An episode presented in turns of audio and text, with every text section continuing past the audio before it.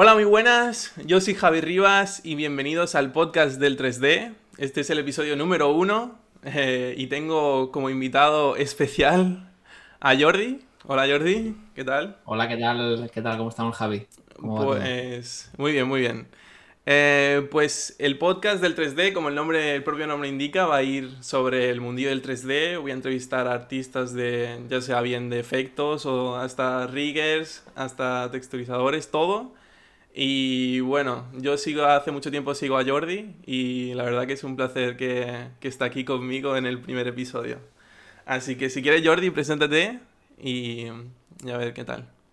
Muy bien, no, eh, primero de todo darte las gracias por, eh, sobre todo por empezar estos proyectos que la verdad que em, se echan falta que haya sobre todo canales de habla hispana que difundan ¿no? cosas del, 3D, que de habla inglesa hay, está petada de, mucha información, pero que sabemos que todo el mundo más o menos sabe inglés y puede llegar a, poder entenderlo todo, pero la verdad es que si encima está en tu idioma, pues la verdad es que mucho mejor.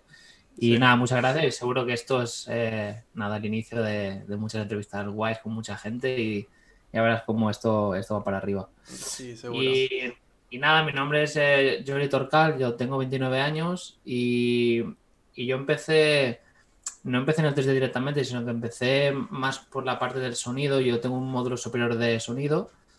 Eh, luego hice prácticas en una televisión local donde empecé a tocar temas de imagen y de ahí salté a hacer la carrera de audiovisuales en la Politécnica y, de ahí eh, toqué todas las versiones de cámaras, postproducción, sonido y tal y tuvimos una sectora de 3D y fue realmente la que, la que más me gustó eh, y fue donde, bueno, terminé la carrera, de hecho, para no, para no dejar las medias, pero pero tenía claro que al acabar de ahí tenía que hacer algo. Entonces, a partir de ahí, solapé el último año de carrera con el primero en eh, FX Animation, que, que, está aquí en Barcelona. Sí. Y allí hice la, la, carrera de tres años, que ahora el formato es un poco distinto, pero yo hice tres años, de los cuales el primero era puramente 3D, el segundo tocábamos composición y el tercero ya fue íntegro de, o sea, todo, todo lo que es efectos con eh, Houdini y, y, es en el que realmente me centro yo ahora. Que dentro de todo el tema de 3D, que es súper grande y es, y es enorme, eh, bueno, yo me he centrado en Houdini y sobre todo en la parte de efectos, que es la que, la que más he, trabajado y la que más me, me he formado en eso. Y ahora estás como artista CGI en Metropolitana, ¿no? ¿Se llama así? Metropolitana, sí. Sí, y allí... Sí. Este, este es un estudio de publicidad que a raíz de, bueno, de volver de Canadá eh, tuve, la, tuve la gran suerte de llegar y a los dos meses poder hacer una entrevista con ellos y, quedarme allí. Y es un estudio de postproducción que tenemos eh, tres departamentos, de los cuales uno, uno es 3D, el otro es composición y el otro es color grading. Y hacen toda la postpro de color y tal. Eh, y tiene dos sedes, una que está aquí en Barcelona, que es la que se fundó primero, es una empresa que tiene unos 25 años, eh, que, es, que es como la, la principal de la que está aquí, aquí hay el 80% de la gente, aquí somos unos 20, 20 22 personas, y luego en Madrid hay, hay, otra sede más pequeña, que por tema clientes de, de ah, marcas comerciales es, muy, es muy bueno que tengamos una sede allí allí en la capital y, la verdad es que muy bien. Ahora, ahora en agosto hace un año que, entré allí. Y sí, allí es más CGI, es un poco más... Claro, porque tú a qué te dedicas a hacer allí. Claro, allí es un poco más generalista, no es tan especializado como lo que venía yo haciendo en los otros trabajos, tanto fuera como de freelance que hice antes, que allí era puramente efectos y hacía efectos y pasaba mis cachés con mis efectos y la otra persona hacía el render, eh, iluminaba y tal. Y aquí es un poco diferente. Eh, supongo que las peñas son un poco más pequeñas eh, aquí en España. Eh, tienes que adaptarte un poco más a las, a las, necesidades de los proyectos que entren. Y hacemos un poco de todo. O sea, puedes llegar a hacer track, puedes estar modelando, puedes estar haciendo efectos mm, de humos, de fuegos, porque se tienen que meter en diferentes proyectos. incluso tienes que animar, incluso saltar de varios eh, programas en programas. Yo toco Houdini, pero Eh, el render se hace con 3ds Max y V-Ray, que el pipeline está montado así, pero si los efectos salen en Houdini o, se anima en Maya, tenemos que tenerlo claro que todo salga perfectamente para que desemboque en render bien. Sí, entonces tema de Alemis y tal, bueno, tenemos que tenerlo bastante claro para no perder tiempo ahí. Pero ya digo, es un poco de todo, todo y que el equipo que somos, que somos seis, somos un poco generalistas, pero cada uno tiene su punto fuerte. Y entonces cuando son, son proyectos más grandes o vemos que, se complican un poco, pues el que es fuerte en ese ámbito es el que, se, el que se encarga de ese proyecto para que el resultado sea lo mejor posible. Claro. ¿Qué diferencia crees tú que hay entre el, el estudio en el que estás ahora y, por ejemplo, en PC, que es el que estuviste en Canadá? Son como el día y la noche, te diría. Sí. es súper diferente. Ya, me imagino. súper distinto. Em, las dos tienen cosas buenas y cosas malas, al final. O sea, no, o sea realmente el estar en un sitio y que todo sea idílico y perfecto es súper complicado. Pero mm, esta parte, por ejemplo, puntos que yo veo que es un poco distinto. Eh, la parte de metropolitana es, es, un, es un trato súper eh, más cercano, más humano. Eh, o sea, tú puedes opinar, puedes añadir, o este punto de vista lo veo diferente. Los compañeros se ayudan mucho más en el sentido de si necesitas una cosa, pues ya cojo yo este plano, tú coge otro. O sea, al final las dimensiones son, son, son tan diferentes que permiten que uno que está terminando una cosa, si no la termina por lo que sea, la cojo yo, la termino y a lo mejor la semana que viene él tiene que coger lo mío y ya está. Mientras el resultado sea bueno, no hay problema. Sí, en cambio, más como el, equipo, ¿no? Que, cuando estás en un estudio tan grande como que no se nota el... Somos compañeros, vamos a ayudarnos y como que está todo más milimetrado, ¿no? Supongo. Exacto. En cambio, vas a NPC y claro, en, en, la sala que hay 50 personas como tú, pues cada uno tiene asignado su, su shot y todo y que tienes tu, tu, lead, que allí si des cualquier cosa, pues puedes preguntarle o tu compañero tal, pero no, no te digo que estés solo ante el peligro, pero allí está todo mucho más cementado, eh, tienes tus revisiones de dailies cada día o cada dos días, tienes que presentar tus whips para que vea tu lead cómo va y para que el show siga el, el timing que está marcado sobre todo. Eh, y está todo mucho más milimetrado. Al final, en NPC haces tu función y esa libertad creativa de tal, o sea, allí, allí es lo que hay. O sea, allí tienes que, hacer lo que, tienes que hacer lo que te manden y, ya está. Eh, entonces, claro, es normal, o sea, hay tanta gente que si se paran a decir, no, es que yo creo que esto puede venir bien por aquí, céntrate en lo que estás haciendo, que, salga perfecto y, ya está. Pero bueno, como estos hay un montón de puntos, te diría. ¿eh?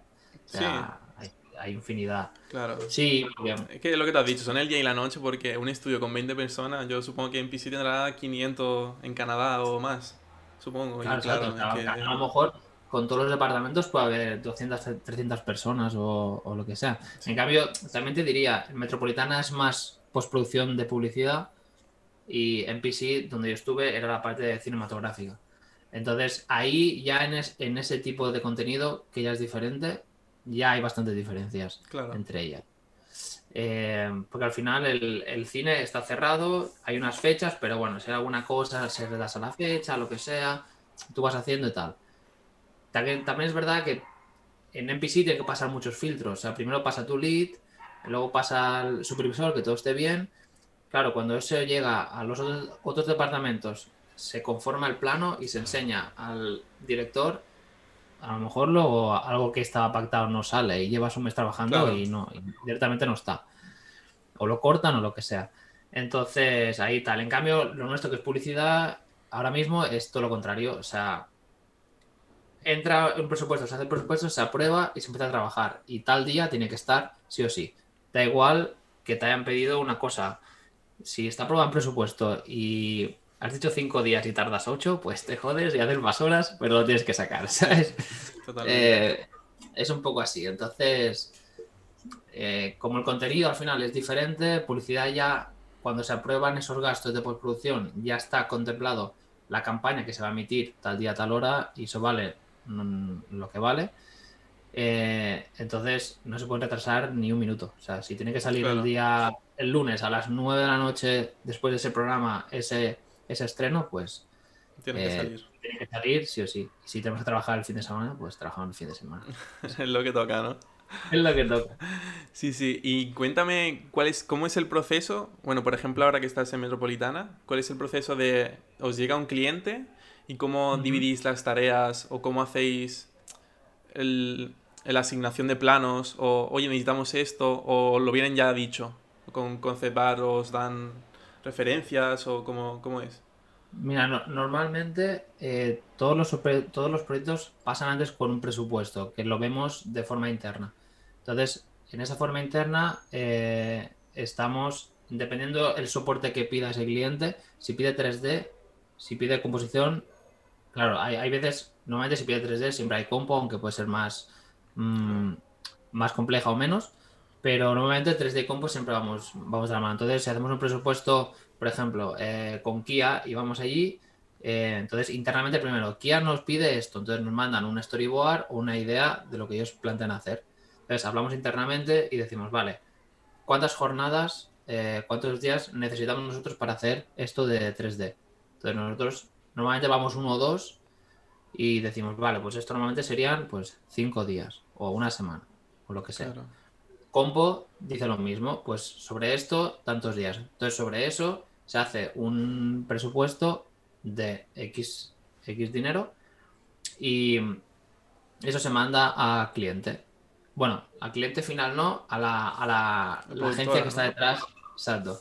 A esa agencia que es la que nos contrata a nosotros. Entonces, ahí, si eso se aprueba y dan el ok, entonces eh, Metropolitana empieza a trabajar en ese proyecto. Entonces, en función de los otros proyectos que estén en paralelo y de la gente que esté más o menos libre, entre comillas, se empiezan a dividir los planos o en función de, o en función de, las, de las tareas que se vayan a hacer. Vale, porque vosotros podéis tener a veces esos dos proyectos a la vez, pero dividir el equipo, oye, vosotros dos hacer este proyecto y vosotros dos hacer otro.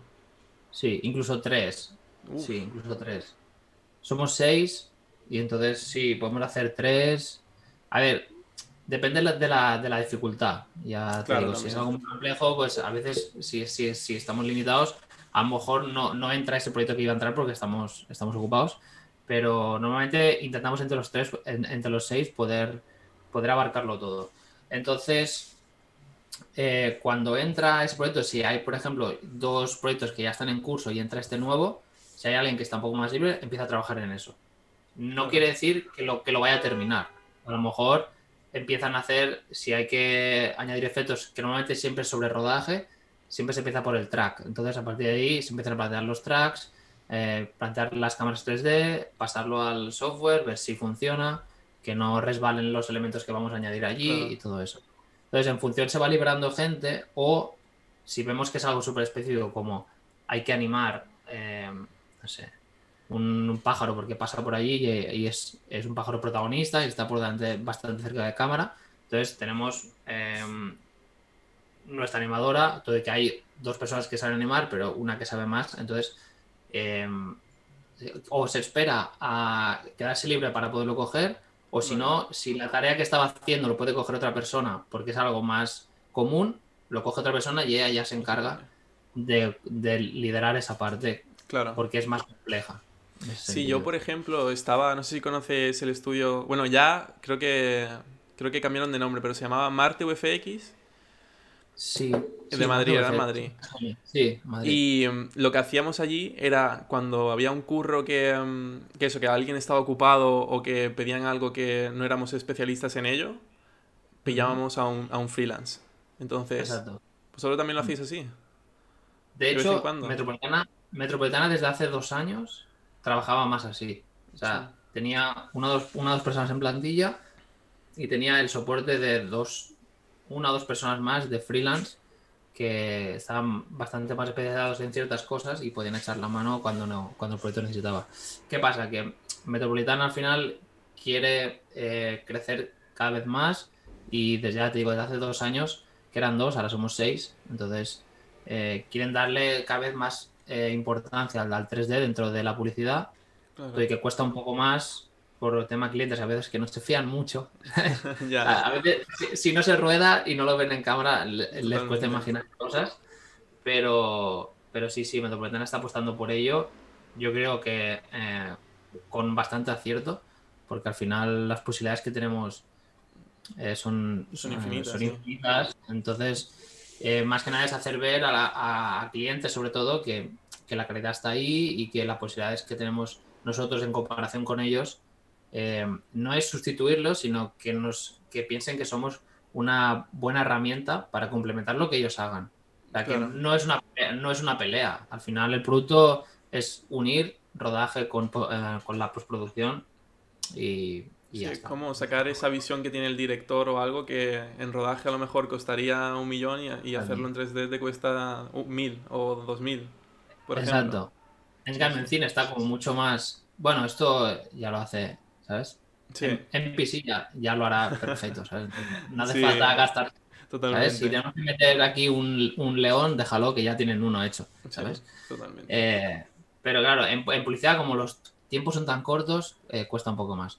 Pero bueno, eh, cada vez estamos haciendo proyectos más, más ambiciosos y de, y de más 3D. Ya no es solo sustituir cosas, es ese 3D invisible que no casi ni se aprecia, claro. sino que cada, vez es más protagonista y la verdad que eso, eso es genial para nosotros sobre todo, que es lo que nos gusta, ¿no? Que, nuestro 3D, que nuestro 3D luzca y que se vea bonito. Sí, sí, totalmente.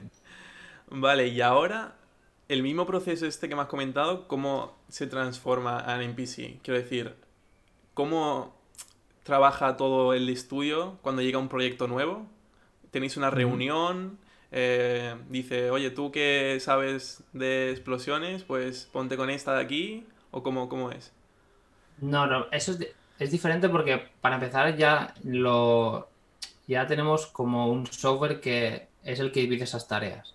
Ah, Entonces, cada, sí, cada, cada lead em, que, que, sabe a las 10 personas que lleva, Claro, eh, claro ya, ya, ya, conoces a gente, conoces el grupo. Entonces, a partir de ahí se dividen uno por planos, ya no es por, eh, por tarea, sino este plano se tiene que hacer esta cosa. Entonces, eh, a ti te asignan unos planos. Entonces, tú entras con tu perfil y por este caso, pues pondría, por ejemplo, Javi. Y ahí tendrías shot número 2348. ¿Vale? Entonces tendrías una, un pie de tal, entonces ahí te pone pues lo, lo que hay que hacer o lo que sea. Entonces tú parte de ahí empiezas a trabajar. Eh, entonces, realmente eh, ya te preparan esa escena para que tú, si tú trabajas con Houdini o trabajas con Maya o lo que sea, tú cuando lo abras tienes eh, todo, el, todo el setting preparado. O sea, tienes cámara, tienes lo que tienes que usar, Alemis o lo que sea. En el caso de si estamos en efectos y tenemos que hacer una explosión, pues tendríamos un environment si está ahí porque tiene que interactuar con esa explosión o lo que sea. Entonces, a partir de ahí se generan los dailies que tienen eh, diarios o cada dos días de supervisión de cómo va a ser ese plano. Entonces, esos dailies se hacen nuevamente en, conjunto, en un grupo de 10, 15 personas, y, se van pasando los leads con el supervisor normalmente, van viendo en pantalla grande. Vale. Pantalla grande me refiero casi de cine, ¿eh? O sea, ah, no, no, no cine, pero a lo mejor es una pared de 5 o 6 metros. Sí, tipo proyector de mansión, ¿no? Exacto, sí, sí. a partir de ahí se van viendo los shots por orden de quién lo ha hecho. Entonces, a partir de ahí te van dando feedback. Te van diciendo, pues esta parte está bien, esta parte no. El timing de esta simulación tal, o no sé qué, no sé qué, no sé cuántos. Entonces, tú parte de ahí, tú te lo puedes apuntar tú, pero hay otra persona de producción que también toma nota de eso. Y después te lo mandan a ti. Entonces, a partir de ahí sigues trabajando eh, hasta que el plano se aprueba. Y cuando se aprueba, viene la otra fase que es publicar todo lo que tú has hecho con eh, un software que tiene NPC y para que Lighting pueda coger todo eso y le funcione bien. Vale. O sea, no, no termina todo cuando, está, cuando, el plano está pro, eh, cuando el plano está aprobado, sino que tienes que dejarlo perfectamente para que tu compañero de Lighting... Pasa como otra fase. Exacto. Pasará, pasa a la siguiente fase, entonces empezar a trabajar y tú ya de ahí te, olvidas ya te olvidas del plano y ya lo verás en render precioso y perfecto, puesto ahí con luces, shading y todo. Entonces, eh, es un poco diferente, es más cadena. Es más como cadena de montaje, pero claro, al final pasa con tanta gente que se perfecciona todo eh, al, milímetro. O sea, nosotros hemos hecho a veces fracturas en NPC o, o lo que sea, y, y sí, Iván, que si la pieza está rodada demasiado era feo, ¿sabes? A lo mejor era un trozo que casi ni se veía, estaba por detrás, o entonces tenías que solo cambiar eso y tal. Eh, pero, pero ya te digo, al pasar por tanta gente, eh, pueden, pueden perfeccionar tanto porque cada uno se centra única y, exclusivamente en eso. Entonces, por eso luego el resultado de 300 personas es tan heavy como vemos ahora en las pelis de, sobre todo los live action de Disney, que, bueno. Es una como la de Rey León, por ejemplo. Hablan por sí solos, sí, sí, son brutales. ¿Y cómo es trabajar allí? ¿En, sentido de, de, estrés o de ambiente, compañerismo? Eh, ¿cómo, Eso... el, por ejemplo, el miedo este que tenemos todos del supervisor o del lead? ¿Cómo es todo eso? El, tema del lead también depende de quién te toque, claro. Ya, me imagino. Sí, yo por ejemplo eh, entré, eh, yo entré por, eh, por, la, por la academia de NPC, entonces hicimos primero, bueno, nosotros nos cambiaron un poco todo el plan, porque en teoría deberíamos empezar dos meses de formación y luego empezar en NPC directamente, vale. pero empezamos y tuvimos que dar soporte a la peli de, de Cats, que era este musical, sí. que, que lo hizo... ah, se me ha ido ni idea tampoco. Sé, sé qué película es porque es famosilla en el mundo del 3D, pero del director ahora no me acuerdo. salían, bueno, salían musicales y tal. Y, y entonces tuvimos que dar soporte porque los timings no se llegaban, entonces tuvimos que hacer dos meses primero en esa película. Y, y luego sí que entramos propiamente en, en, esa academia. Y ahí, por ejemplo, nuestro lead eh, era un tío increíble, ¿sabes? Era, sí. era súper amable, atento, o sea cualquier duda venía, te lo explicaba y tal. Y en cambio, veías otros departamentos, que a lo mejor de Lighting o tal, sobre todo había uno de Lighting, que el tío iba a saco. ¿En serio? A, saco, a, saco, a lo mejor decía, pero este Lighting es una mierda, ¿sabes? O sea, ¿cómo está presentando? claro, decías, En cambio, el nuestro siempre tenía eh, las palabras perfectas como para decir, bueno, son chavales jóvenes. claro. tienen que aprender. Tiene que ponerse en, vuestra, en vuestra piel, obviamente. Claro, habéis estado dispuesto a ese tipo de curro. Nuestro lead lleva a sus espaldas Piratas del Caribe, bueno, o sea, pero planos tochos. O sea, no, no, no hacer una cosa pequeña de un humo que no se ve, sino eh, simulaciones heavy de agua y tal. Entonces, ya, ya te digo, en el tema del lead depende, ¿sabes? Pero eso te puede tocar también en un estudio pequeño, entonces eso es más, depende el, sí, el trato que tenga esa persona. En cuanto a, cuanto a compañerismo, o sea, brutal, porque piensa que es al menos en Montreal es multicultural, o sea, había gente de todos sitios, o sea, de, Asia, de Europa, de Sudamérica, o sea, de todo, de todo el mundo. Y, cuando acabas de allí, te vas, te vas de caña para hacer unas birras allí, o sea, hay muy buen rollo. La verdad que. Y aparte, en PC también, eh, una vez, creo que los, los viernes hacía siempre el, eh, hacía el beer clock, que daba cervezas a sus trabajadores. ¿En serio? Eh, qué guay. Sí, sí y hacía dos horas para que la gente estuviera allí tomándose una cerveza tranquilamente, eh, charlaran y realmente hicieran esa piña entre ellos. Y, Construir equipo. exacto, sí, sí. Eh, y eso, pues también en Navidad también hacemos, o sea, hacíamos cena y invitaba tal. O sea, bien. O sea, en cuanto a eso, o sea, yo creo que no hay, nadie tendrá ninguna queja de que de que ese ambiente a veces que se ve en las redes sociales, o sea, es real. O sea, no, no es que esté para la foto y luego ven acá, eh, empezar a trabajar, que ya tal, sino... Ahí con el látigo, ¿no? Hay, hay, hay gente que pillaban unos pedos que flipan con las cosas. me imagino, me imagino. ¿Y cómo es eh, que aplicáis para el trabajo ahí en NPC y que os contactan, os hacen la entrevista y ya como todo el proceso ese, ¿cómo, cómo tú lo, cómo lo viviste? Mira, yo, yo lo hice de. Yo estuve un año de freelance.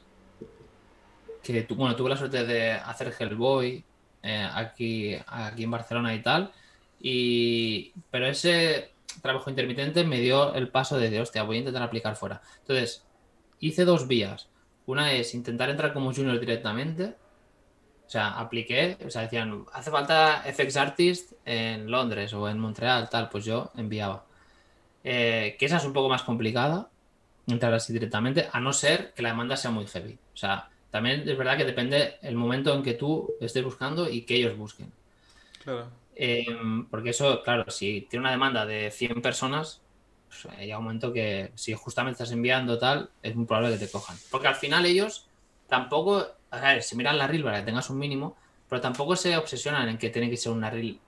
O sea, no, no tienes que recrear sus pelis para, para poder entrar allí. Claro, porque luego hay mucha gente que, que como no, hasta que no tenga la reel perfecta, no la manda o no la echa o cosas así. Claro, y a lo mejor estás, a lo mejor estás perdiendo meses de que a lo mejor en ese momento están buscando a saco para, poder aplicar. Porque ellos, mm, de hecho, nos dijeron, sabemos que sois jóvenes, sabemos que no tenéis casi experiencia y que acabáis de hacer vuestra reel de hace tres meses de, de la escuela donde hayáis formado. Entonces, nosotros nos fijamos en detalles para que tengáis un mínimo de 3D, decir, vale, este, este, chico o esta chica tiene gusto para trabajar en esto, pero es que aquí ya, ya os iremos enseñando, ¿sabes? Aquí, allí trabajas con setups que ya están hechos, eh, de gente que se ha roto el coco para que eso funcione, entonces tú allí aprendes un huevo, porque estás viendo un setup que ha hecho un tío que lleva 10 años y lo vas siguiendo nodo a nodo a ver cómo lo ha hecho, y entonces tú ahí te vas empapando de, de técnicamente eh, de cómo se hacen todos los efectos y tal. Entonces, yo a veces que digo, entrar allí es trabajo, pero es que estar aprendiendo un huevo, ¿sabes? Cosas que a lo mejor en empresas mm, más pequeñas, como por ejemplo estoy ahora, es más complicado, porque allí eres tú el que tienes que hacer ese trabajo que ha hecho ese tío de hace 10 años. ¿sabes? Tienes que romper el coco y montar el setup para que funcione. Que es otra forma, ¿eh? O sea, totalmente viable porque ahí también empiezas a tú saber si, si, si te sabes eh, emplear en ello. Em, entonces, hay esas dos formas. Empezar por ahí como junior o hay la otra que tienen varias empresas que es entrar por eh, eh, esta academia que tienen a veces o que cada X tiempo lo van haciendo. Entonces, esa es la que, en la que yo entré, que entramos otros compañeros como, como estábamos hablando antes, eh, de Marginal, etcétera. Entonces, ahí ese formato era entrar en esa academia durante mes y medio. Entonces, en nuestro caso, en, nuestro caso que era de parte de efectos, hacíamos eh, efectos mágicos y eh, partículas, hacíamos eh, humo y fuego, hacíamos fracturas y hacíamos fluidos. Entonces, eso se, se, repartía en esos mes y medio más o menos y se trabajaba como si fuera en un shot real y en una película real. A ti te decían, con el programa está asignado tal persona tal a partir de ahí empiezas eh, y tienes tus dailies y tienes todo. Un momento que silencio, que no moleste. Vale. Y, a partir de ahí eh, tú empiezas a trabajar, tienes tus dailies, todo como si. Y de hecho, eh, con un nivel que decían, esto, si está aprobado, es porque entraría en producción. Entraría en. En que el lead de producción de tal película te diría, vale, esto está aprobado. Si no, te lo tumban. Claro, entiendo. ¿Vale? Para que veas, claro, tú ahí tienes que ver el límite. Entonces tienes ese mes y medio de formación que a ti te pagan tu sueldo normal y tal, para, claro, tú estás allí viviendo, eh, pero se permite el lujo de hacer eso, acabar de formarlos tal, entonces a partir de ahí te dividen en el, cuando ya pasas ese mes y medio, en función de cómo te han visto, de tal, en qué show o en qué película eh, trabajarás y, aparte de ahí, pues eh, empiezas. Y lo bueno es que haces muchos contactos, lo conoces mucha gente, diferentes formas de trabajar, o tú lo planteas de una manera y el tío de al lado está haciendo otra cosa y, es, y, es, el mismo plano. Entonces, entonces vas allí y le preguntas, hostia, ¿esto cómo lo has hecho? Tal? Entonces él, te explica, o luego viene otro a ti, ¿qué tal? Y, eso al final es empaparte de, de un montón de, de formas de trabajar que para luego cuando si luego quieres volver a, España tal, pues es, brutal, ¿sabes? Sí, totalmente. Y mm, una pregunta que yo siempre he tenido, cuando tú estás, por ejemplo, en NPC y tienes un plan y no sabes cómo hacerlo o lo estás haciendo y luego como que no consigues terminarlo porque no sabes cómo hacerlo, ¿qué pasa? Porque mm. yo pienso, yo, yo que he estudiado mucho Houdini, hay veces que a lo mejor me sacas un poquito de lo que sé Y, te hunde. Y me hunde, y me, voy a la esquina a llorar. Sí, Entonces, ¿qué, no. ¿ahí suele pasar eso o...? Claro, no, no, suele pasar todo, o sea, no suele pasar normalmente con juniors porque cuando tú entras no partes de Houdin en blanco. ¿sabes? Entonces, eh, ellos que ya tienen sus setups, a no ser que sea algo que no se haya hecho nunca, pero que es raro, normalmente ellos tienen a menos cosas que, o sea, nunca partes de cero. Entonces, si tienes que hacer eh, el whitewater de una simulación de agua de un barco, claro, ellos lo han hecho ya millones de veces. Entonces, normalmente el, el, 80% del plano está planteado y tú tienes que adaptar ese setup a lo que te piden. Vale, entiendo. Vale. Entonces, a partir de ahí, claro, ¿qué, ganan con eso? Primero, que no, te, no pierdas el tiempo construyendo algo que ya tienen hecho. Sí. Al final dicen, ¿para qué un junior se va a romper la cabeza si es que el setup ya está? Y dudo que vaya a funcionar mejor que el que ha hecho eh, el supervisor. Totalmente. Claro. Entonces, a partir de ahí, hacen que los juniors empiecen a ver cómo se trabaja allí y todos los setups. Entonces se van empapando de todo eso. Y es, y es, un, es una rueda y aparte de ahí tal. Que si por lo que sea te atascas o hay algo, tu lead siempre viene y te echa una mano. O sea, eso nunca. De hecho, ellos te animan a que cualquier cosa preguntes. O sea, que no tengas miedo a, preguntar. Porque de hecho todo el mundo, todo mundo ha pasado por eso. O sea, nadie. Sí, sí, totalmente. Todo el mundo está picando botones a ver si le salía y. Claro, el que lleva 10 años ahí, que ahora es un crack, cuando entró, pues estaría cagado, ¿sabes? Ya. Porque realmente estás cagado, ¿sabes? Sí, sí, es que me imagino la experiencia esa de llegar el primer día, sentarte en el escritorio y venga, tienes el plano este y venga, ya está. Uf, eso tiene que ser Y aparte, si empiezas a mirar y otro lo hace más rápido, te empieza a poner nervioso, dices. Claro, y dices, ya me van a echar, no, sé qué. el cabrón, el cabrón este me va. Eh, pero, pero ya te digo, es. Yo, o sea, yo ahora que lo he tocado un poco desde dentro, ya te digo, a mí se me, se rompió un poco el tema porque tuve que volver por la pandemia y tal. Eh, pero bueno, eh, estuve trabajando allí y, vi cómo se trabajaba. Desde fuera es una idea que dices, Buah, en PC es imposible entrar, eh, seguro que tienes que ser un, el mejor de, yo qué sé, de tu escuela para poder entrar ahí. Claro. es súper complicado y tal. Y, y, luego, cuando estás allí y luego vuelves, lo piensas desde fuera y piensas, pues tampoco es tan complicado, ¿sabes? Porque, yo qué sé, te diría que es más complicado encontrar, o sea, por ejemplo, lo que yo tengo ahora. ¿En serio? De decir, de, decir contrato, eh, o sea, estoy trabajando en mi ciudad, de lo que me gusta, contrato indefinido, y estoy bien valorado y me, y me tratan bien y tal. Sea, yo creo que es mucho más complicado eso que entrar en un estudio de fuera. Te lo digo ahora mismo, ¿sabes? Ya ves. Una idea totalmente diferente a lo que se piensa desde fuera, sin haber estado pasado por ahí. Al menos eh, en lo que yo he podido ver allí, ¿eh? Porque ya te digo, allí entraban, entraban y salían gente, o sea, a lo mejor, yo qué sé, eh, hacía falta hacer unos planos y tal, y llamaban gente para un mes. Y hay gente que, de España se iba a Montreal para un mes, pero bueno, ya había ya había entrado, o sea, ya había entrado, había conocido a los leads y yo que sé, a lo mejor de aquí tres meses le escribes por LinkedIn al lead, oye, que estoy libre tal, ¿cómo va por ahí la producción? Hostia, pues mándame y va así, o sea, no, no tienes que esperar a que se abra, em, yo que sé, que pongan el LinkedIn para todo el mundo, oye, se abren tal para que enviar tal. O sea, si tú tienes ya confianza con un lead, le abres y directamente. O sea, que todo, o sea, como, cualquier trabajo, si tienes contactos y colegueo, vas a poder entrar.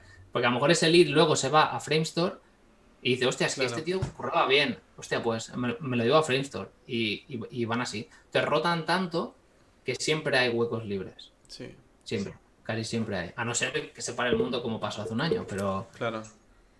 Pero ¿Y tú volverías allí a Canadá? A NPC.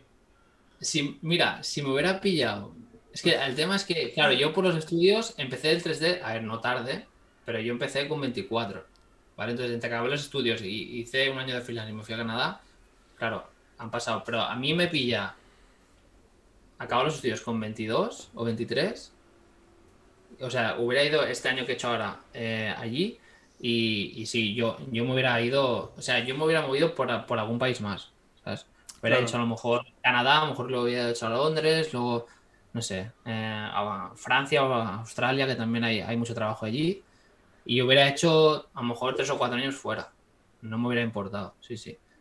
Y luego ya hubiera vuelto. Lo que pasa es que me pilló con 28 y yo, yo tenía pareja aquí. Ella, de hecho, vino conmigo hay unos meses. Luego nos volvimos por la pandemia y tal. Y ahora, como realmente estoy también aquí, que pienso. Claro, no te merece la pena. Perder esto ahora por estar seis meses, que sí, que será un peliculón, pero a lo mejor seis meses y luego tal, eh, digo, estoy muy bien ahora. Claro, sí, sí, estoy, estoy, al borde de los 30 y estoy muy bien, ¿sabes? Entonces, pero, pero sí que es verdad que si tienes veintipocos, yo estaría tres o cuatro años y se lo, se lo diría a cualquier joven, ¿eh? tres o cuatro años por ahí, que entra y salga por todos los estudios y que es, que es una experiencia inolvidable, totalmente. Además, la gente que conoce allí, los proyectos, todo, tiene que ser increíble. Y claro, ¿cómo es el... Bueno, tú estuviste en FX Animation, ¿no? Sí, yo estuve en FX Animation. Te quiero preguntar, el, bueno, la típica pregunta de ¿Es necesario estudiar en una escuela para llegar al nivel, por ejemplo, de estar en el trabajo en el que estás o en el que estabas? La pregunta del millón. Sí, sí, es. Porque si esta entrevista la escuchan los de FX, me dirán que diga que sí. Pero, nada, era más Bueno, tú di lo que quieras decir. No, no, yo di lo que tal, sí, sí. A ver, al final es una formación que es cara. Porque es cara. O sea, cualquier escuela privada que haga esto te va a pedir pasta, ¿vale? Eh, entonces, si es necesario para llegar allí, yo creo que no. ¿Vale? O sea, yo creo que con los miles de, em, escuelas online que hay, cursos online que te explican un montón de cosas, yo creo que eh, puedes hacerlo.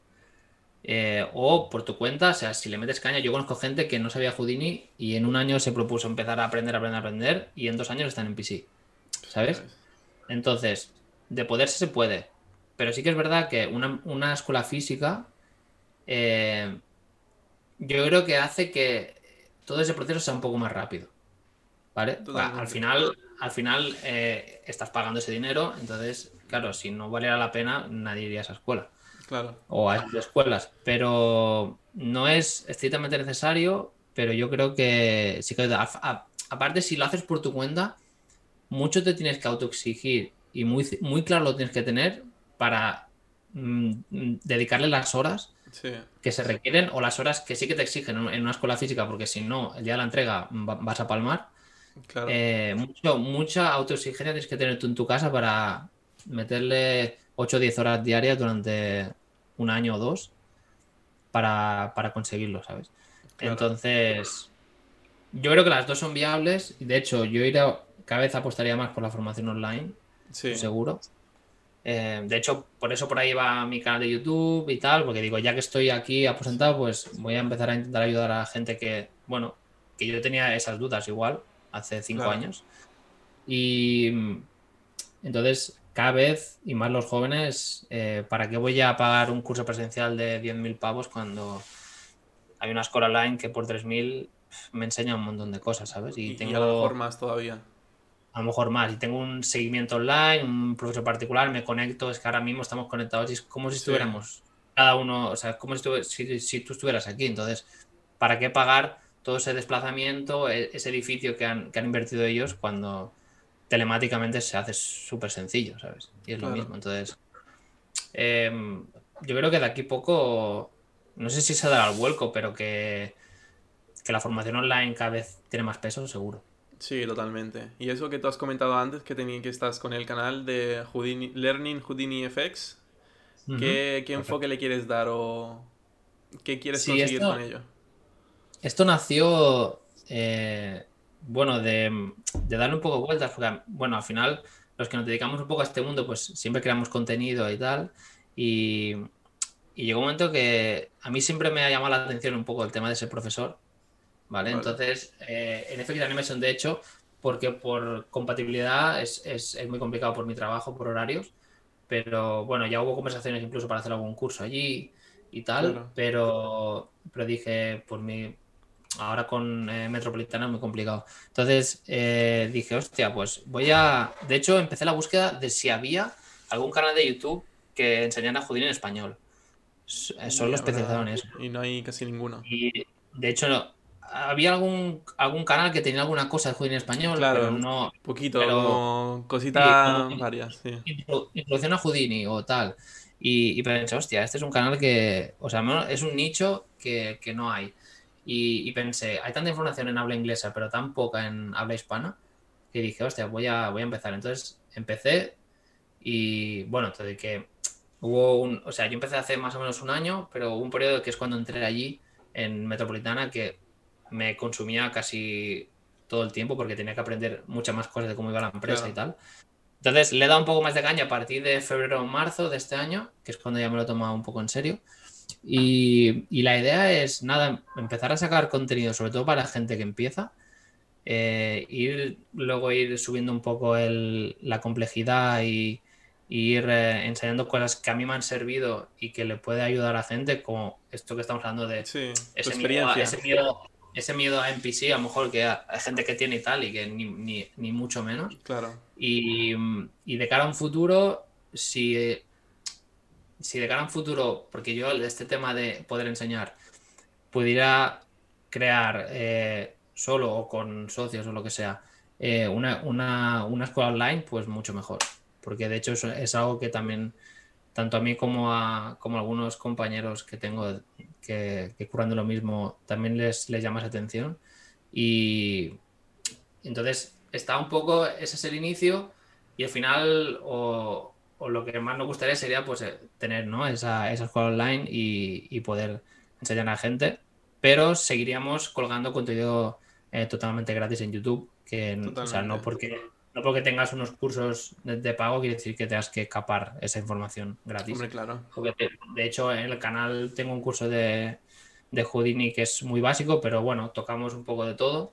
Y, y a, a partir de ahí, pues eh, más que nada por eso, porque me, porque me gusta enseñar y, y ya que tenemos YouTube, para Claro. que yo lo uso mucho para, para ir aprendiendo cosas, pues ir, pues si puedo ayudar a, a, a los jóvenes a, a que si les gusta, pues lo puedan y lo tengan en, en su idioma, pues mira, mejor.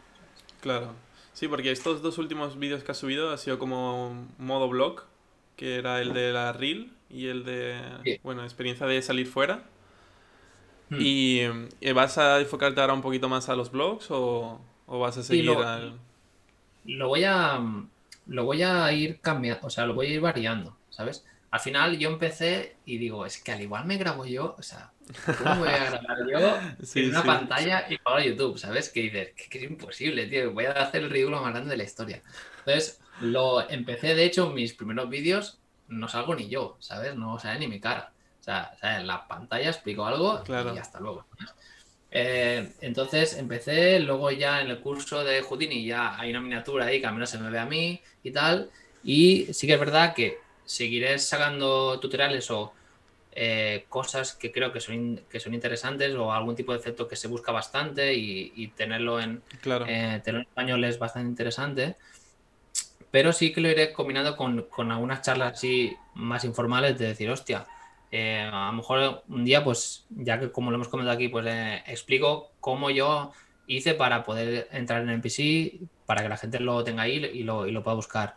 O cuál fue mi primer trabajo cuando salí de, de FX Animation o cómo, cómo me fue a mí a FX Animation, por ejemplo. Entonces, ir contestando algunas preguntas que, de hecho, hay gente que me lo ha preguntado por LinkedIn, por ejemplo, saben que eh, he hecho el curso ahí y me dicen, "Hostia, en FX Animation, ¿qué tal? ¿Sabes? Claro, pues, sí. De hecho, hay veces que me dan ideas para poder hacer vídeos de estos. Sí, Pero guay. sí que es verdad que, que seguir haciendo vídeos de tutoriales, quizá menos, pero los que hayan, que realmente es, eh, valga la pena verlos. O sea, no, Claro. no tampoco hacer algún efecto que sea tan simple que digas, bueno, tampoco es tan esto, sino Claro. que irlo combinando, pero cuando, cuando saquemos un tutorial que sea, que veas el render y, y digas, hostia, esto vale la pena verlo tranquilamente porque la verdad es que ha quedado muy chulo. Entonces, y lo viendo así, también es verdad que el hecho de hacer esos blogs eh, engancha un poco más a la gente, ¿sabes? Entonces, Totalmente. la gente, pues, cuando le explicas algo y tal, eh, re- o sea, se ven muchos más los vídeos y, y se, y se interactúa un poco mejor. Y, y que luego tengan esa parte y luego también la parte de, de formación con pequeños tips, tutoriales y que poco a poco vayan subiendo su nivel. Sí, me parece la verdad que muy guay lo que estás haciendo porque eso, eh, de Houdini, por así decirlo, es que no había nada en español y Mm. me acuerdo que por el grupo subía cada vez que subías un episodio, ahí estabas a full dándole caña. ¿Y cuántos ¿Cómo vídeos subiste del curso? ¿Cómo costó? Son 10 vídeos. Son 10. Claro, que explicabas desde la interfaz hasta Sí. RBD y. Empezamos, sí, empezamos desde interfaz y empezamos eh, modelado, cámaras, iluminación, un poco de shading, básico de mantra. Sí, eh, y luego vi interesante dar pinceladas de la parte de efectos, de cómo generar un pop con eh, partículas, hacer un RBD para una fractura simple con un colisionador, sí. fuegos también y algo de líquidos con, con estas viscosidades, tratar con partículas y la mesh, cómo hacer la, la conversión. Y nada, es muy básico, pero al menos que alguien que, no sé, que no ha abierto Houdini en su vida, pues que pueda hacer un fuego que diga, mira, pues Claro. este fuego está, está guay, ¿sabes? Entonces, Sí, al sí, menos si les gusta, a que lo prueben y si les gusta, pues que sigan. Entonces, a partir de ahí, eh, si ya ven más o menos ese curso o alguna cosilla, luego ya se pueden pasar pues a algún tutorial que sea un poco más. No, no son. De hecho, ninguno es súper complejo, pero al menos que si luego ven algún nodo tal, que solo duden en un nodo, que no vean el vídeo y, duden en, en siete, porque entonces sí Claro. que es un poco más complicado, ¿sabes? Sí, sí, Pero totalmente. esa, y, esa es la idea. y este, el penúltimo vídeo que subiste que era de la demo reel, ahora explica un poco por encima qué cosas tiene que tener una demo reel que sea interesante para un estudio. Mira, yo tengo súper claro. De hecho, en breves tendré que hacer la mía porque está un poco anticuada. Entonces tendré que verme Sí, mi de propio vídeo. 2018 era o de qué... Y es súper antigua. Uf, Sí, 2019. Entonces tendré que ponerme y a aplicarme el cuento, ¿sabes? Para no de- decir Claro. unas cosas y luego aquí el Menda hace otra cosa. Entonces, para mí, la duración es súper. O sea, yo cuando veo.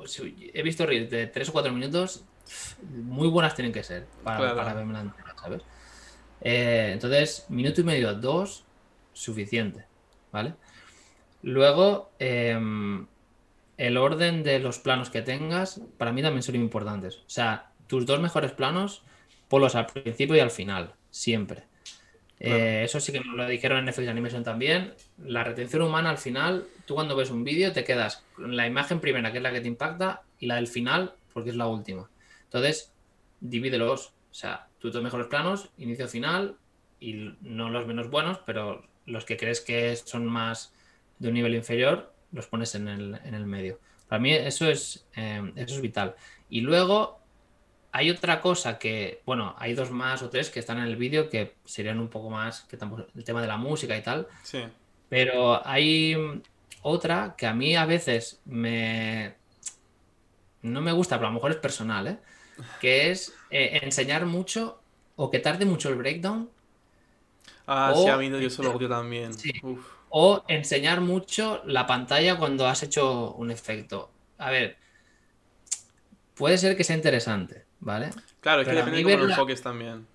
Claro, si estás enseñando animación o tal y estás enseñando las curvas, eh, supongo que es interesante. O si Houdini haces algo, no sé, procedural, que no, vale, porque está customizado, lo haces tú. Sí, Pero tú puedes enseñar algo procedural con un render, con unas animaciones. sí. Para mí es más interesante que que muevas un slider y esa escalera, en vez de tener 6 niveles, tenga 10, ¿sabes? Claro.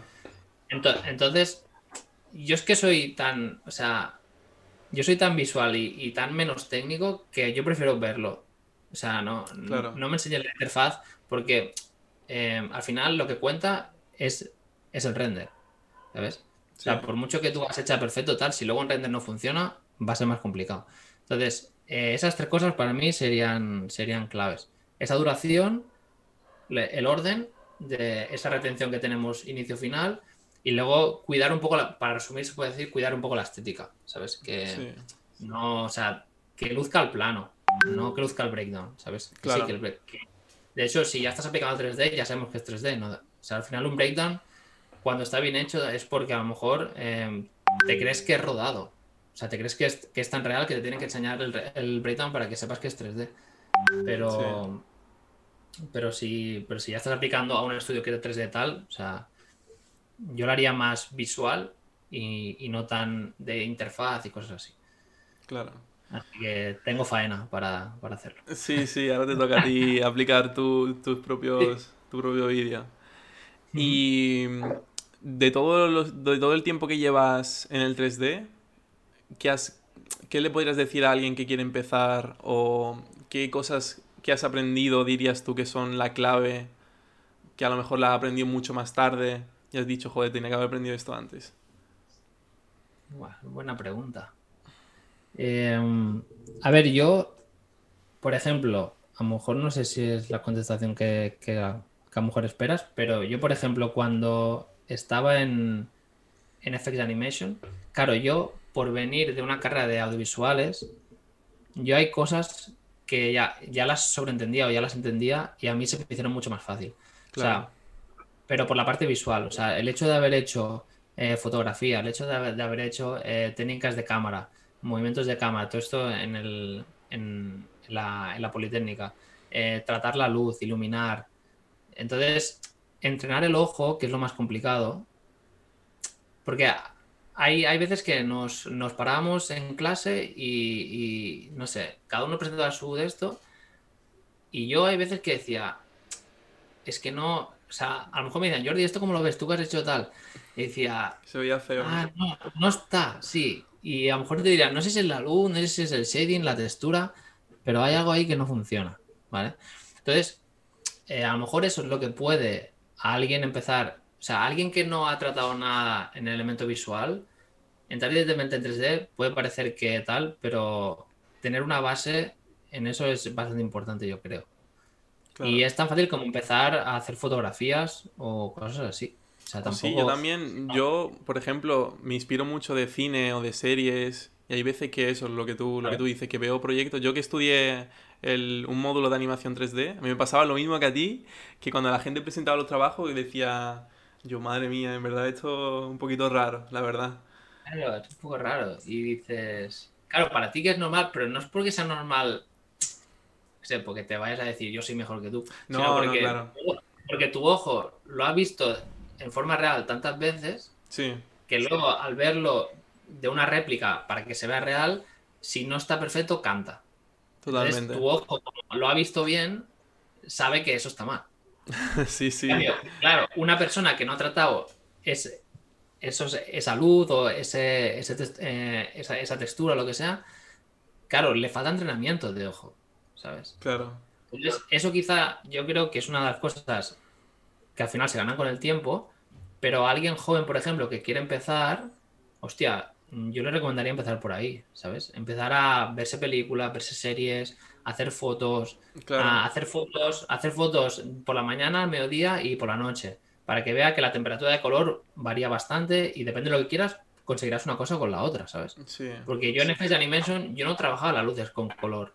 De decir, la quiero más azul, voy a buscar un azul. No. O sea, yo cogía la temperatura de color y la bajaba o la subía si buscaba que fuera más cálida o más fría. Y eso que parece algo que ellos, esto al final no te lo enseñan en una escuela 3D porque te van a enseñar 3D. No te van a enseñar eh, el audiovisual en Fotografía, por así decirlo. Claro, no te enseñan fotografía o tipos de encuadre o cómo encuadrar y todo eso. Composición de plano, eh, si la imagen está compensada por pesos o no, claro, todo eso que en los estudios lo hará el director, tú no lo vas a tener que hacer. Claro. Pero cuando tú trabajas como freelance o tal, claro, tú, tú, te lo tienes que hacer todo. Entonces ahí yo creo que se nota esa diferencia de alguien que ya lo tiene porque lo ha estudiado previamente o porque le ha gustado por hobby o lo que sea, a alguien que entra directamente sin ningún tipo de formación en, eso. Es lo único. Por lo demás, alguien que duda, o sea, o alguien que tampoco es mucho secreto, o sea, contra antes empiecen y antes le metan caña. Totalmente. Yo siempre digo que para entrar en el 3D tienes que crear, crear, crear, crear y crear y aprender, verte tutoriales, que ahora hay infinitos online, de pago, de no pago, tienes de todo. Sí, sí, sí. Equivocarte, porque al final te equivocas y aprenderás. es típico de nuestros primeros renders. Bueno, y el mío era una patata y yo supongo que el tuyo también sería otra patata, porque no, sabíamos nada, claro. El mío porque no, porque no sé si por dónde está, pero yo hice una bombilla en la uni unas bombillas y con cristal y tal, que eso no era cristal ni nada. Era, era una risa. Ya, bueno, pero eso es aprender de, de lo que vas haciendo, vas entrenando el ojo y tocando botones, botones y ya está. Y esto que has comentado antes de que tuviste un tiempo de freelance, em, ¿cómo lo hacías? ¿Te, ¿Tenías una página web tuya o te metías en una página web como Fiverr o, o cómo lo hacías tú? No, mira, yo lo hice. Yo, eh, bueno, casi que me obligué a hacérmelo porque yo acabé CX, me fui a Mundos Digitales que es esta feria del 3D que, que, se hace en Galicia. Y, y, allí, bueno, yo enseñé mi reel y tal, y al cabo de dos meses me llamaron de eh, Onirical Studio, que es un estudio que, que, está aquí en Mataró, bueno, cerca de aquí de Barcelona, y porque en la reel vieron algo que les gustó y que les cuadraba para su próximo proyecto. Entonces me dijeron, hostia, pásate un día por el estudio, hablamos, porque es un poco confidencial y no se puede decir. Ah, eh, claro, yo cagado y nerviosísimo, me voy para allí. Totalmente. me voy para allá y bueno, hablé eh, con Luis, que es el, bueno, que es el jefe de allí del estudio, y, me dijo que era de, de, Hellboy, era la nueva película de Hellboy de 2019. Uf, eh, había conseguido... Y yo cagado, o sea, era mi, mi primer trabajo y, y, yo flipando. Entonces me dijeron, no, en tu reel, una reel de cuando salió FX, había una parte de lava y tal, y en Hellboy se tenía que hacer simulaciones de sangre de una lucha que había de Hellboy y tal. ¿vale? Y, nos dicen que queremos hacerlo con Houdini, tu reel es de Houdini, y bueno, era por si te ves capacitado para hacerlo, ¿sabes? Directamente. Claro, ellos sabían que yo acababa de salir y tal, ¿vale? Y yo, pues le eché un pal y le dije, sí, sí, no, hay ningún problema. Buena, buena pues, esa, ¿eh? Podemos hacerlo. Y creo que solo le dije, pero ¿cuánto tiempo y cuántos planos hay y tal, ¿vale? Entonces, en teoría habían como seis o siete planos. Y seis planos, pero todo era de la, de la misma secuencia. Entonces, eh, había un primer splice de, de, sangre y tal, y luego la sangre iba cayendo por el cuerpo y tal, tal, tal. Pero claro, en ese, en ese momento, claro, en, ese estudio es muy pequeñito, eran cuatro o cinco personas, y ponían Houdini para mí y lo llevaba yo no había tu tío. Claro. No había tu tío. Y tú eras como el supervisor de, de efectos. Yo era, yo era, todo, yo era todo en ese momento, ¿sabes? Y, y dije, sí, sí, tal. Y dije, bueno, pues ya iremos trabajando y iremos sacándolo, o sea, poco a poco, tal. La verdad es que él me dio mucha, esa, mucha confianza en ese sentido. O sea, Luis es un tío de puta madre y, y de hecho terminé ese trabajo, luego hice otro y luego volví a hacer otro con ellos. Y, y la verdad es que súper bien. Eh, luego acabamos esos dos meses, eh, la verdad es que estuvieron súper contentos porque nosotros teníamos esa secuencia, bueno, esa sangre, que luego Worldwide FX, que está en Londres, hacía esa secuencia entera. Entonces Luis tenía un contacto allí y entonces les, les propuso hacer esa, esa, simulación para luego pues, eh, trabajar más en el futuro y tal. Entonces por eso, por eso hicimos esa parte. Qué guay. Y, y, estuvo muy bien, sí, sí, la verdad que muy bien. Entonces yo hice ese, luego me fui a Entropy, que está en Zaragoza, Sí. Y allí hice, mm, para la serie de alta mar de Netflix, hicimos unas simulaciones de lluvias y, agua de un barco, que hay un plano que está como una tormenta y tal. Allí estuve un mes y medio también. Y luego en esto volví a Onirical y ahí hicimos una publi de, leche de soja. También que había ah, sí, lo vi en, tu LinkedIn, sí. Cosas de líquidos y tal. Entonces, luego a partir de ahí ya hice un mes de, de, tomármelo con calma. Dije, bueno, este mes si no, si no trabajo no pasa nada. Entonces fue cuando, sí, entonces fue cuando ya a partir de ahí ya me planteé el hecho de ir fuera. Entonces eso ya sería para mayo o así. Entonces fue cuando apliqué para esa academia, hicimos entrevista y nada, los, no sé, creo que fue finales de mayo, junio, me dijeron que sí y yo volaba ya en, y entonces pasé el verano y en septiembre ya volaba para allí, volaba para, para Montreal. Entonces me tomé el verano con calma, dije, porque luego allí iba a tener pocos días de vacaciones. Totalmente. Y, en, y en, septiembre ya volé por allí. Sí. ¿Y qué, por ejemplo, le dirías a alguien que está estudiando o está aprendiendo 3D que de lo que tú sabes ahora de cómo trabajar en un estudio, ¿qué es lo más importante que debería de aprender? Por ejemplo, yo diría el trabajar en equipo, porque yo he estado haciendo cortos con, equipos y eso, y creo que lo más, lo más, más importante es primero la comunicación y el trabajar en equipo, sobre todo. Sí, coincido totalmente. Es que piensa que es algo que si no eres freelance o te montas tu propio estudio individualmente con alguien, bueno, si es con alguien ya no, ya no puedes, pero es que esa comunicación y el aceptar ideas de otra persona. Totalmente. Eh, o sea, ser tolerante en eso yo creo que es básico, porque es algo que tú por ti mismo no vas a poder imponer tu idea o, hacer lo que a ti te parezca tal, ¿vale? Entonces, em, es algo que se necesita tanto de gente para llegar a ese nivel superior, porque sí que sí que lo puedes hacer tú todo, pero claro. al final, eh, si abarcas mucho, al final, mm, mierda, ¿sabes? Entonces, em, tener ese carácter de tranquilidad, calma, incluso cuando llegan momentos complicados, mantener la calma, que eso también yo creo que es clave para no perder los nervios y luego liarla un poco. Claro, estar estresado y eh, todo eso.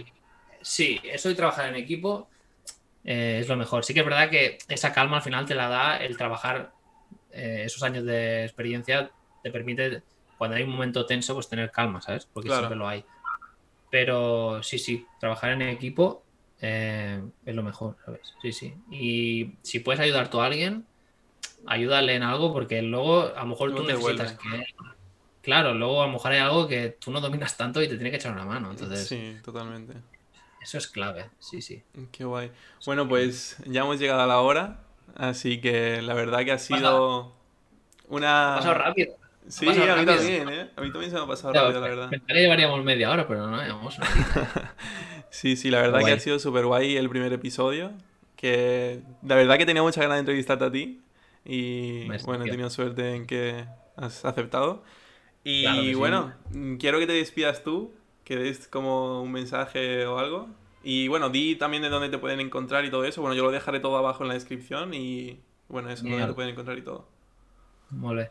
Pues nada, una vez más, Javi, merci por, por la invitación, porque creo que es un proyecto guay. De hecho, eh, a partir de ahora yo me los pondré todos, a saco. Y nada, animo a la gente que, sobre todo, que te siga, que escuche esas charlas, porque están. Sea, al final es, lo que vamos. Al final tú también haces este proyecto para que la gente eh, tenga esta información y si le podemos echar una mano en lo que sea. Eh, yo siempre lo digo en mis vídeos, las redes sociales, o sea, preguntar, escribirme, que yo contesto lo más rápido posible y si os puedo echar una mano, voy a hacerlo. Así que enhorabuena por este proyecto que empieza. Dale caña. Sobre todo dale caña. Sí, sí, a tope. Seguro que, va a ir, seguro que va a ir bien. Y, nada más, por si queréis encontrarme en Learning Houdini FX en YouTube, Learning Houdini FX o en Instagram. Eh, y en Facebook también hay una página que se van relinkando todos los vídeos. Y, nada, si queréis hablarme por LinkedIn, Jordi Torcal eh, o por donde sea, yo estoy encantado de contestar todas las dudas que tengan la gente que se inicie o que ya lleve un tiempo o si quiere colaborar o cualquier cosa. O sea, estamos abiertos a, cualquier idea de, todos y, ya está. Así que a seguir a tope, que, este, esto del podcast 3D yo creo que es una muy buena idea y va a ir, va a ir para arriba seguro. Sí, seguro. Y seguro que dentro de unos meses o algo volvemos a hablar y te traemos aquí y cómo habrá cambiado todo seguro y tú tendrás uno, habrás trabajado en algunos proyectazos y yo, bueno, seguro que... Hemos dejado, hemos dejado cosas reservadas para Sí, totalmente. sí, sí. Bueno, pues me alegro Jordi, eh, ha sido un placer y bueno, nos vemos en el siguiente episodio y ya está. Bueno, chao. Nos vemos, chao, un abrazo.